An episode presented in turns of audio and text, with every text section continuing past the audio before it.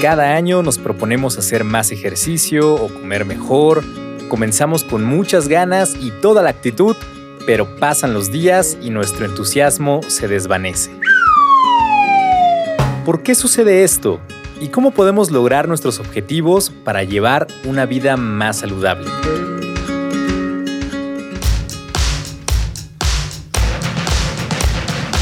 La Dirección General del Deporte Universitario presenta Deporte UNAM. En este episodio, Dieta y ejercicio. ¿Cómo iniciar el año sanamente?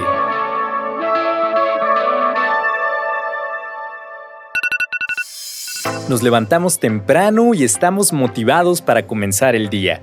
Ir al gimnasio y comer solo cosas saludables. ¿Qué podría salir mal?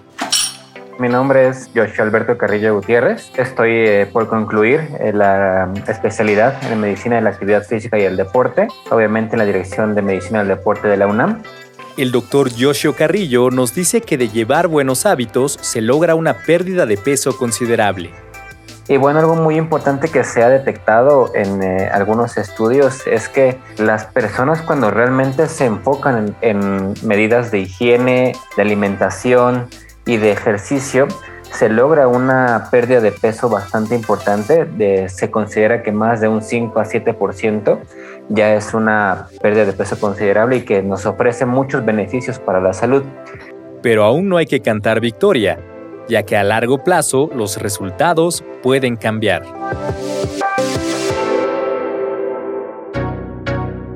Sin embargo, cuando se realiza un estudio a largo plazo, por ejemplo, de 2 a 5 años, se ha visto que a los dos años se recupera ya el 50% del peso perdido y a los 5 años hasta el 80%. Y principalmente es porque las personas eh, no tienden a continuar con lo que los llevó a esta pérdida de peso. Es decir, se pierde muy rápidamente, sobre todo la parte de la alimentación. Algunos estudios también nos comentan que desde la primera semana en la cual se termina un periodo de un estudio, que es decir, donde te meten forzosamente a seguir un plan, ya la gente empieza a abandonar los buenos hábitos de alimentación principalmente. Y si a esto le agregamos que pues eh, no se hace ejercicio, se tiene una vida sedentaria, pues realmente es la causa de que la mayor parte de las personas sí logren una meta, pero inmediatamente a los pocos meses de, conseguirlo, recuperan su peso o alguna condición previa al plan que siguieron. Pero, ¿por qué nos cuesta tanto cumplir nuestros objetivos? Soy la nutrióloga Rebeca Camacho Trujillo. Trabajo en la Dirección de Medicina del Deporte de la UNAM soy eh, responsable de la dieta de los deportistas de equipo representativo de la UNAM desde hace 30 años. La nutrióloga Rebeca Camacho nos dice algunas de las causas por las cuales se nos dificulta hacer de nuestros propósitos una realidad.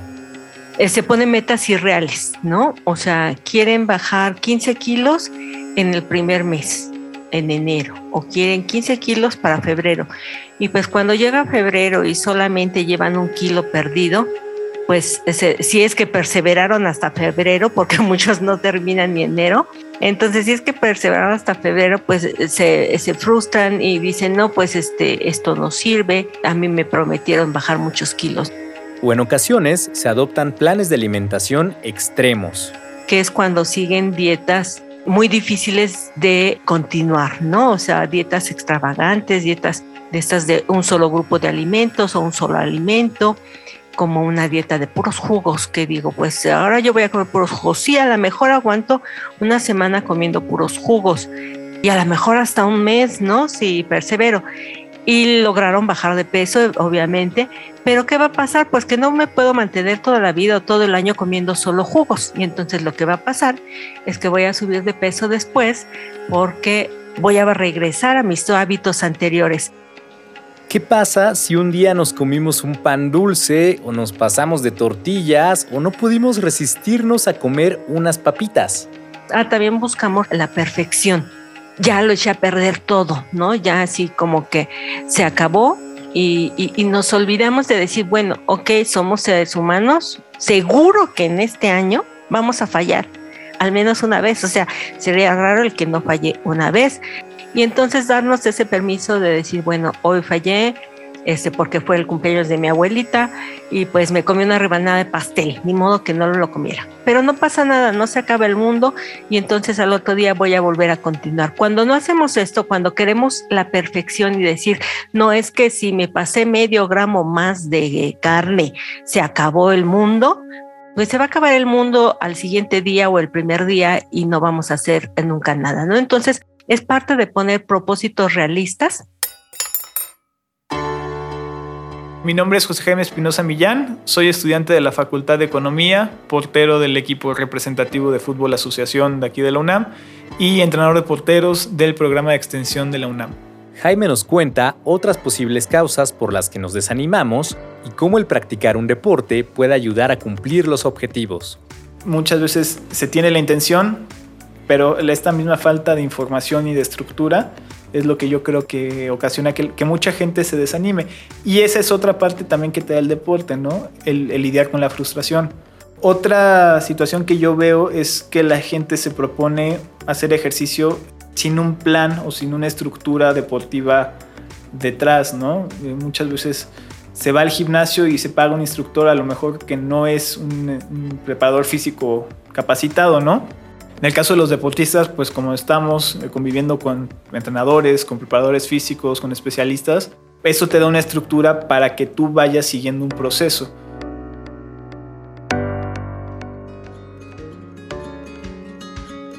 Entonces, el objetivo para estar más saludables es cambiar nuestros hábitos. Pero, ¿cómo podemos hacerlo? Hay que ser muy cuidadosos en que hay que hacer todo de forma progresiva. Una persona justamente cuando en estas fechas de enero todo el mundo se inscribe al gym, puede inclusive llegar a hacer una dosis de ejercicio que está fuera de sus alcances para ese momento. Entonces siempre acercarse con un profesional de la salud que esté capacitado para que de poco en poco me vaya llevando hasta mi dosis efectiva de ejercicio. Cuando la meta no es modificar los hábitos de alimentación, vamos a ver que no vamos a tener resultados adecuados. Lo que nosotros pretendemos aquí pues obviamente en la universidad es que la persona aprenda a comer, ¿no? Aprenda a comer para que no constantemente tenga que estar regresando con el nutriólogo por un menú. Cuando la persona solo sigue un menú que no es modificable, no aprendió a comer y entonces en cuanto se acabe esa dieta, pues va a volver a comer. La licenciada Rebeca Camacho nos dice que la idea de acudir al nutriólogo es aprender a combinar nuestros alimentos de manera balanceada lo que no significa que debamos sufrir la comida. Que hasta en un momento dado dijera, bueno, pues hoy quiero comer unas enchiladas de mole, ¿ok? Ya vas a ver cuántos equivalentes tiene, de qué, cómo lo va a utilizar. Pero como todo lo bueno, este proceso lleva tiempo. Obviamente no es en un solo día, este aprendizaje no se va a hacer en un solo día, sí va a ser a lo largo de varias consultas que pues van a ser a porque se le va a dar una dieta o una prescripción, ya sea en menú o en sistema de equivalentes, como sea, se le va a dar, va a tener que regresar mínimo al mes, digamos, y después otra vez y así. Estamos planteando seis meses seis meses eh, siempre para eh, pensar en una pérdida significativa de, de grasa, ¿no? De grasa corporal. Y no hay que dejar de lado el ejercicio, la única medicina que puede prevenir enfermedades. Nos lo dice el doctor Yoshio Carrillo. No hay mejor medicamento que el ejercicio. Ningún otro medicamento eh, con los que, los que conocemos habitualmente tomados ofrece tantos beneficios sin que tenga realmente efectos adversos. Eh, la mayor parte de ellos son únicamente por exagerar justamente una dosis de ejercicio.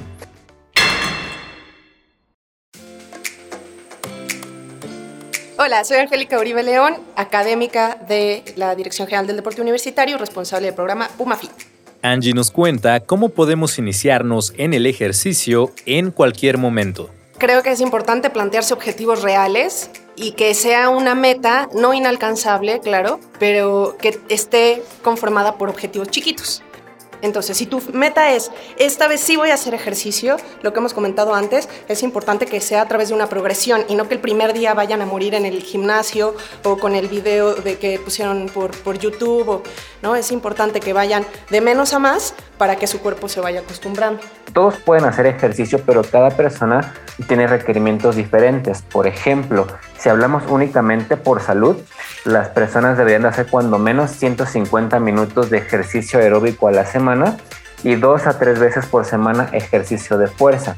Esto solamente si hablamos para fines de salud.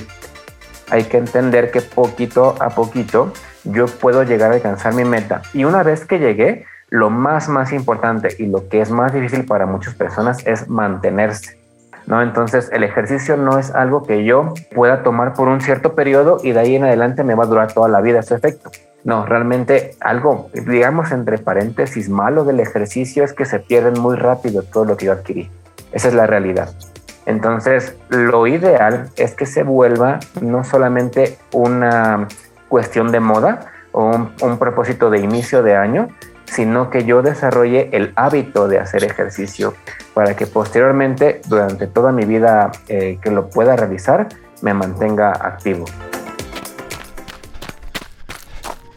Y algo esencial para lograr este objetivo es la organización.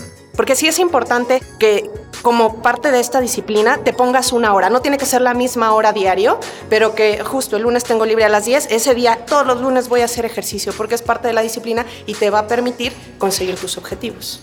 Al igual que nuestros horarios de clases o de trabajo, también podemos hacer nuestros horarios de comida y ejercicio.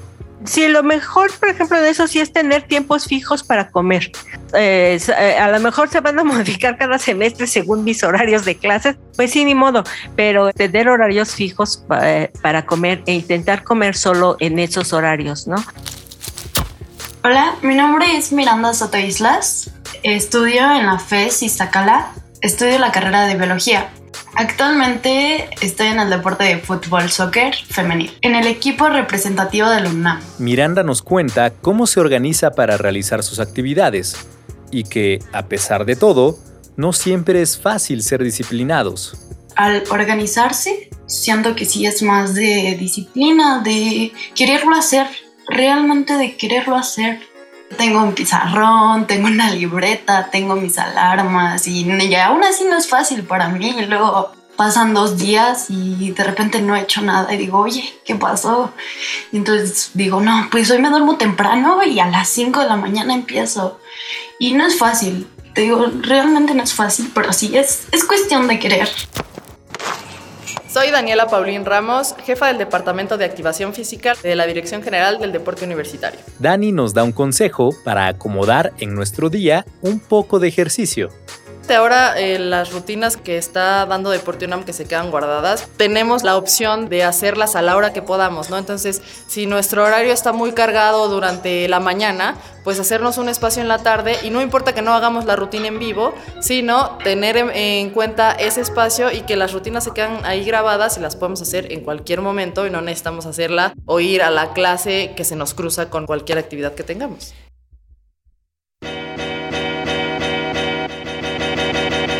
¿Qué podemos hacer para comer mejor? Eh, lo que se recomienda es hacer la lista de las compras.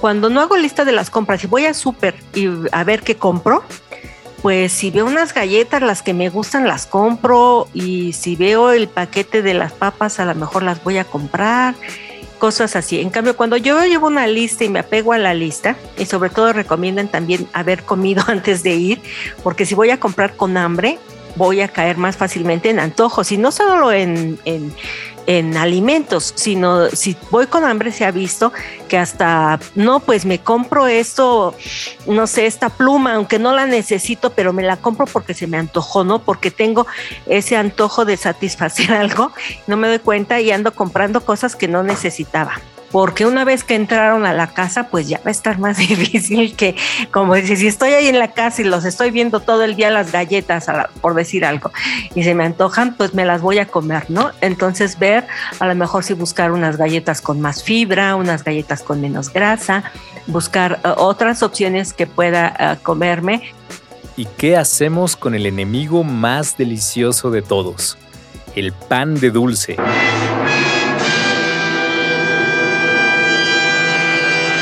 El problema del pan de dulce, nada más por poner este ejemplo, es la grasa, por eso hay que aprender a comer, porque a veces creemos que el pan de dulce me engorda mucho por la harina y no, lo que nos puede engordar más es la grasa o a veces algunos traen cubiertas de azúcar, que entonces en lo que nos estamos pasando es en grasa y en azúcar al comer pan de dulce bueno, el pan de dulce lo puedo cambiar por un bolillo y a lo mejor también estoy a gusto, me lo como igualmente feliz y no me comí eh, ni la grasa ni el azúcar excesivo. Si nos ponemos a pensar, invertimos más tiempo en otras cosas que son mucho menos importantes que nuestra salud. De nuevo, escuchamos al doctor Yoshio. Hay muchos estudios en los que nos ponemos a, observar el tiempo que le dedicamos a otras cosas, como por ejemplo a redes sociales o a ver YouTube. La gente actualmente tiende a eh, pasar en eso de 3 a 5 horas diarias. Entonces hay que hacer eh, mucho hincapié en que con una hora o hasta 30 minutos inclusive en, eh, digamos, en dosis fraccionadas, podría ser suficiente para que yo obtenga muchos beneficios a nivel de salud. El tiempo que no tienes actualmente para dedicarle al ejercicio, muy probablemente en un futuro se lo vas a tener que dedicar al consumo de medicamentos o al tratamiento para alguna patología. Es mejor que eh, hoy en día nos hagamos la idea de que mientras esté sano, yo empiece a hacer algo de ejercicio y destine tiempo para poder hacerlo es muy eh, trillada ya la frase de que si yo tengo que ir a algún lugar cerca, pues mejor me mueva caminando o en bicicleta y deje el carro, que suba más escaleras, que deje los elevadores, pero realmente son cosas que aunque parezcan trilladas, ayudarían bastante a llegar a estas metas de salud. Para lograr nuestros propósitos, podemos acudir con expertos que nos ayuden. Nos lo comenta Dani ir poco a poco y siempre con un profesional del deporte. Es decir, no podemos guiarnos por las rutinas que vemos en TikTok o las rutinas que vemos en el YouTube o que le funcionan a una persona, porque cada persona somos diferentes, cada organismo es diferente, cada cuerpo es diferente y debemos de ir cada paso y haciendo lo que nos conviene a nosotros, no porque a Adele haya funcionado su dieta de un pepino, a mí me va a funcionar igual. Todas las personas tenemos nuestra dosis de ejercicio que deberíamos de seguir porque a veces solo acudimos al médico cuando ya tenemos algún efecto adverso. Y el principal eh, beneficio del ejercicio es prevenir. Ninguna otra especialidad tiene esa capacidad de prevenir muchas enfermedades. Realmente para otras patologías, los medicamentos que existen son para eh, paliar o para curar cuando ya se adquirió algo. Pero si todos hiciéramos ejercicio, realmente hay muchísimas enfermedades que se evitarían. Realmente siempre el ejercicio debe ser personalizado. alguien que ya me haya evaluado, que sepa en qué estado estoy, que sepa qué patologías yo tengo o si simplemente quiero empezar a hacer ejercicio, me prescriba una dosis adecuada para que yo lo pueda hacer. Cuando vamos con un buen nutriólogo vamos a recibir mucho más que una dieta, vamos a recibir información de nuestro estado actual de salud, de nuestros errores alimentarios o nuestros déficits alimentarios, de cómo modificarlos y eh, vamos a resolver sobre todo con un buen nutriólogo los mitos alimentarios, ¿no? Porque sale ahorita y me va a decir, oiga, pues es que salió esta dieta de moda, ¿por qué no puedo seguirla o por qué sí puedo seguirla? Y entonces el nutriólogo nos va a aclarar eso que a veces no vemos.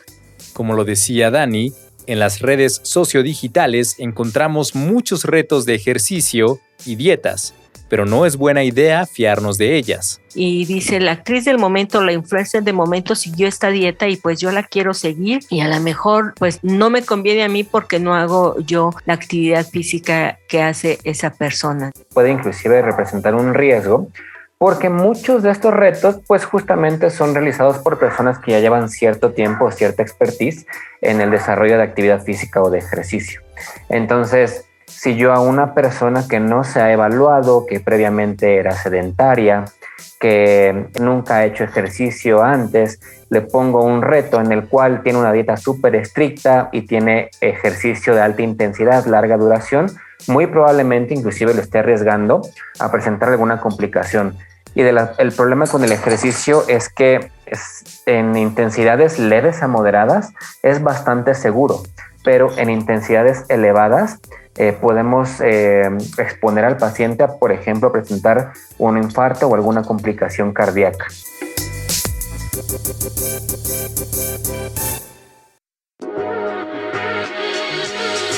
No hay remedios mágicos para esto. El remedio mágico es ser constantes y que no se va a dar a las dos horas de haber hecho ejercicio, ¿no? que es, es, es una progresión y necesitarás mínimo unas 12 semanas para empezar a ver cambios en tu cuerpo. No desesperar también, creo que a veces lo, lo, que nos, nos frustra y hace que perdamos nuestros objetivos de principio de año es eso, que queremos que a los ocho días de hacer ejercicio ya se nos vean cuadros y hayamos bajado 15 kilos, pues no va a ser así. Enfocarse a algo que les guste, ¿no? Finalmente aquí en la UNAM la oferta deportiva es muy amplia. Y yo los invitaría también a, a que participen en la universidad, porque la universidad, si algo tiene es esa estructura todo el deporte aquí o todas las actividades que se organizan, inclusive estas actividades en las islas, tienen una estructura y un orden, ¿no? Entonces, pues que se acerquen, que conozcan, que sepan cuál es la que más les gusta. Nunca es tarde para comenzar hábitos saludables que nos ayudarán a tener una mejor calidad de vida. Si quieres conocer más sobre los programas de nutrición, medicina, cultura física y deporte de la UNAM, no olvides visitarnos en nuestra página deporte.unam.mx y consultar nuestra barra de transmisiones en vivo en Facebook Deporte UNAM, donde hablamos de este y muchos temas más. Yo soy Neftalí Zamora. Gracias por escuchar y hasta el siguiente episodio del podcast de Deporte UNAM.